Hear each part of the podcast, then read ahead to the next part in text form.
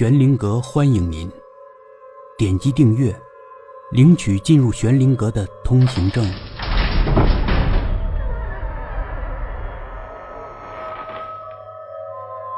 皮皮与内丹第三集。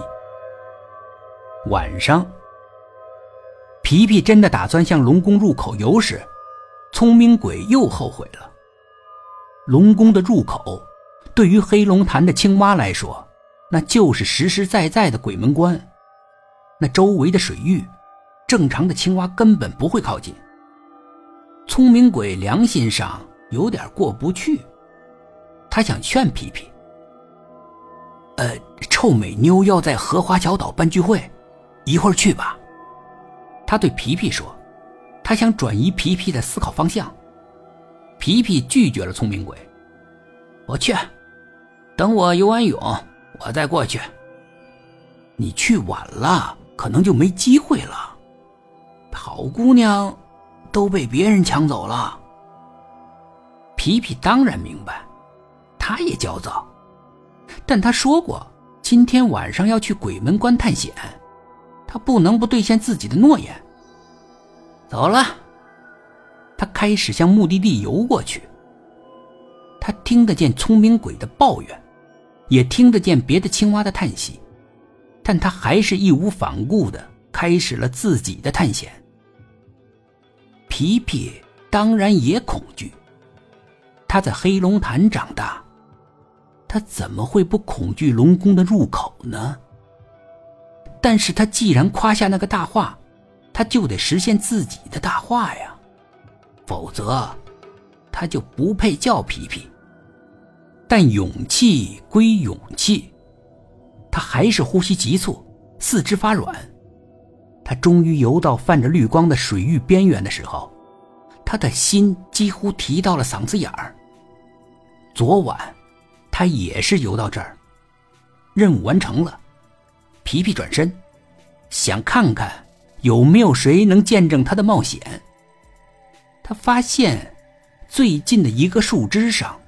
居然蹲了九只青蛙，全都目瞪口呆的盯着他。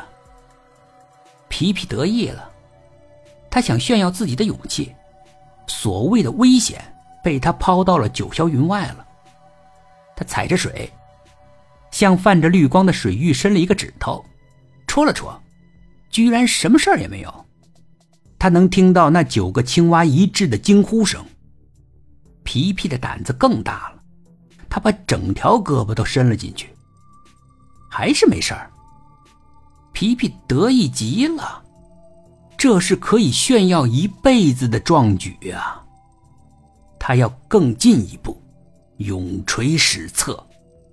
他索性整个身子游进了那个可怕的水域，居然还是没事儿。他翻腾了一下，没什么事发生。他就开始使劲的翻腾，像平时那样大吼大叫，居然还是没有事儿。哎，过来玩啊！皮皮喊，他向那九个青蛙招手，没有谁搭理他。那九个青蛙早已吓得魂飞魄散了。没事儿，过来玩吧。还是没有谁搭理他。其实皮皮也纳闷儿。怎么就没事儿呢？这么折腾都没事儿，这还是鬼门关吗？如果皮皮能见好就收，目前的壮举已经足够他吹嘘一辈子了。但，他叫皮皮，见好就收，不是他的性格。怎么回事儿？说好的鬼门关呢？难道黑蛇闭关就没工夫搭理皮皮？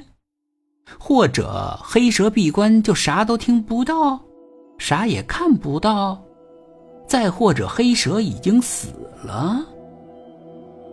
皮皮做了种种推测，要验证他的推测，只要进入龙宫，就一目了然了。进入龙宫？这是正常青蛙想都不敢想的事情。但既然这么闹腾，而且还安然无恙，何必不进龙宫走一遭呢？那一定会名垂青史。能名垂青史，即使死亡摆在眼前，也没那么可怕了。说干就干。本集故事播讲完毕，点击上方的订阅，订阅不迷路。